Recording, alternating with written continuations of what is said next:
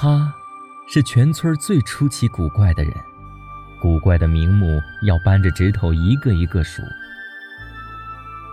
他当过国民党军队的上校，是革命群众要斗争的对象，但大家一边斗争他，一边又巴结讨好他。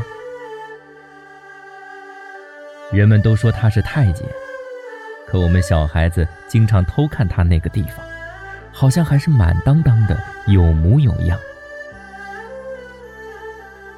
在庄子上，他向来不出工，不干农活，天天空在家里看报纸、嗑瓜子儿，可日子过得比谁家都舒坦，还像养孩子一样养着两只猫，宝贝的不得了，简直神经病。生活不是你活过的样子，而是你记住。世上只有一种英雄主义，就是在认清了生活真相之后，依然热爱生活。人生海海，敢死不叫勇气，活着才需要勇气。我们都在用力的活着。酸甜苦辣里，醒过也醉过。人生海海，讲述了一个浑身是谜的上校在时代中穿行缠斗的一生。离奇的故事里藏着让人叹息的人生况味，既有日常滋生的残酷，也有时间带来的仁慈。请听长篇小说《人生海海》。作者：麦家，演播：夏帅。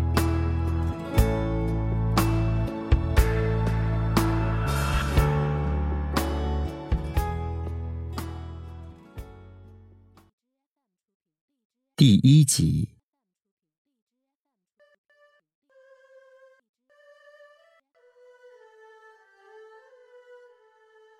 爷爷说：“前山是龙变的。”神龙见首不见尾，看不到边，海一样的，所以也叫海龙山。后山是从前山逃出来的一只老虎，所以也叫老虎山。老虎有头有脖子，有腰背有屁股，还有尾巴和一只左前脚。因为它趴着在睡觉，所以光露出一只脚。前山海一样大，崇山峻岭像凝固的浪花，一浪赶一浪，波澜壮阔。老虎翻山又越岭，走了八辈子，一辈子一千年，累得要死。一逃出前山，跳过溪坎儿，脱险了就趴下睡大觉。这样子，头便是低落的，腰背。是耷拉的，屁股是翘起的，尾巴是拖地的，并甩出来；三只脚则收拢，盘在身子下面。唯一那只左前脚倒是尽量支出来，和甩出来的尾巴合作，一前一后钳住村庄。登上老虎屁股的山顶往下看。村庄像被天空的脚踢踏着，也像是被一声口令聚拢起来，显得紧密，其实是散乱的。屋子排的排，靠的靠，大的大，小的小，气派的气派，破落的破落。这是一个老式的江南山村，靠山贴水，屋密人稠。房子都是两层楼房，土木结构，粉墙黛瓦。山是青山，长满毛竹和灌木杂树。水是清水，一条阔溪清澈见底，潭深流急，乘着山的力气。溪水把鹅卵石刷得光滑，铺在弄堂里，被几百年的脚板和车轮磨得更光滑，有劲道。弄堂里曲里拐弯好像处处是死路，其实又四通八达的，最后都通到了祠堂。祠堂威风凛凛，地主一样霸占着村里最阔绰的一块空地和一棵大树。树是白果树，也叫银杏，树干粗的没人抱得住，梢头高过祠堂顶尖儿。喜鹊很安耽的在上面做窝下蛋，生出下一代。春暖花开时节，嫩绿的叶苗像一支秘密部队，从条纹状的树皮下钻出，便一发不可收拾，发疯似的向天空和枝丫争抢地盘儿。过不了几天，扇形的树叶密密麻麻，引起枝丫遮天蔽日，挡风遮雨。召集全村的麻雀都来过夜。秋末冬初，风是染料，把碧绿的树叶子一层层染，最后染成了黄铜色。一夜寒风，树叶纷纷落地，铺满祠堂的门前，盖住了青石板，跟着人的脚步混进周围的弄堂里。弄堂没规矩。却总是深的，肠子一样身躯，宽的宽，窄的窄，宽的可以开拖拉机，窄的挤不过一副肩膀，只能够猫狗穿行。春末秋初都是夏天，夏天的凌晨的四五点钟和夜晚的七八点都是白天一样的。每到夏天，村子里像得了疾病，把人折磨得死去活来。首先是忙，田地里要劳作，牲口要侍候，屋漏要补，洪水要防，阴沟要通，茅坑要清，牛栏、猪圈、鸡窝、鸭棚、兔窝里的牲畜都来添乱，一堆事儿像疹子一样发出来，日子再长也不够用。因为热，挨家逐户的门窗都敞开，人都敞开身子。男人光着膀子穿着裤衩女人也穿的短薄，袒肩露胸，亮出白肉，脸上汗涔涔的。人出汗，屋墙和家具也出汗，潮湿湿的。村子捂在山窝里，三面不通风，热气散不开，被闷成瘴气，爬上墙或躲在阴暗角落。弄堂里有穿堂风，虽然风里裹着阵阵恶臭，但大家照样搬出桌椅，瘫在弄堂里吃饭、纳凉、谈天。咫尺之外，甚至脚下就是阴沟，阴沟里烂着死老鼠、泥淖、狗屎、鸡粪、小孩子的屎尿，他们在黑暗里窃窃私语，吐出满嘴臭气。但这算什么？我们不怕臭，只有虫子才怕臭。敌敌畏一喷，死个精光。人要是怕臭，怎么能活呢？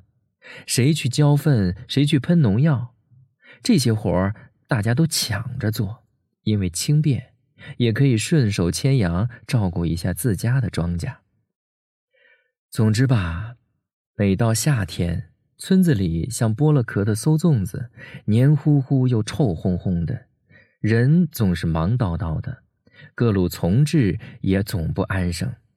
苍蝇、蚊子、蟋蟀、萤火虫、壁虎、蚂蟥、蚂蚁、蜻蜓、蚂蚱、蜈蚣、毒蛇、蜥蜴、毛毛虫，四面八方冒出来，寻死觅活的扎进人堆儿，加入到我们的生活里。给我们添乱、生事、生病，等着冬天来收拾。到了冬天，村子像装了套子，一下子封闭了，冷清了，安静了。尤其是落雪天，静到素雅。鹅卵石铺成的弄里堂外，鸡犬无影，雪落无声，人影稀落。积了雪。即便有人走过，也听不见平时各人各样的脚步声。积雪像木工房里的刨子，糕点铺里的模子，把各人各样的脚步声都刨成了一个样，压成了一个形，听上去只有一个声：擦擦擦。声音瓷实、压抑、单调、僵硬，不像人走路，而像是鹅卵石在走，像死了千年的鹅卵石，有一块，兴许是两块，成了精，活了，从雪底下钻出来，在雪地上跳，僵尸一样。独有一人走过，声音是出格的不同，不是擦，而是咔。分明比擦有力、坚硬、尖利而短促，咔，咔，咔，声音刺耳，步步惊心，像冰封的雪在被刀割、被锤击。这声音经常在黎明朦胧的天光里，或夜深人静的月光里响起，在逼仄的弄堂里显得突兀、大胆、凶悍、杀气腾腾的。一下子窜到屋顶，升到空中，在天上响亮，在寂静中显得空旷遥远，像从黑云或月亮上传来的。每当想起这个声音，爷爷就讲：“听，太监回家了，或者太监又出门了。”同样听到这个声音。父亲则笑：“是上校回来了，上校又出门了。上校跟太监是同一个人，不同的是叫的人。有人叫他太监，有人叫他上校。少数人当着面叫他上校，背后里叫他太监。比如说我爷爷。多数人当面背后都叫他上校，比如我父亲。”叫太监毕竟难听，所以满村庄里大几千人，没一个人会当面叫他太监。只有调皮捣蛋的小孩子，有时结成团伙，冲着他唱歌一样的叫：“太监，太监，太监！”拍着手，合着声，有节奏，像大合唱一样。多数时候，他埋头走，不理睬，因为人多，踩不来。少数的时候，他会做样子追赶，吓得大家抱头鼠窜。有一次，小瞎子耍威风，独个人冲他叫。当时他正趴在自家的屋顶上通烟囱，高空作业，危机四伏。小瞎子以为他下不来，叫得嚣张的很。哪知道才叫两声，只见他手脚并用，像只猴子一样，从高高的屋顶上蹭蹭蹭翻下来。然后不依不挠地追，追出了两条弄堂，硬是把小瞎子捉住，按倒在地，撕开他的嘴，灌了一嘴巴的烟囱灰。小瞎子是我表哥的同学，上课坐一张板凳，下课总逃在一起，手脚一样的不分开。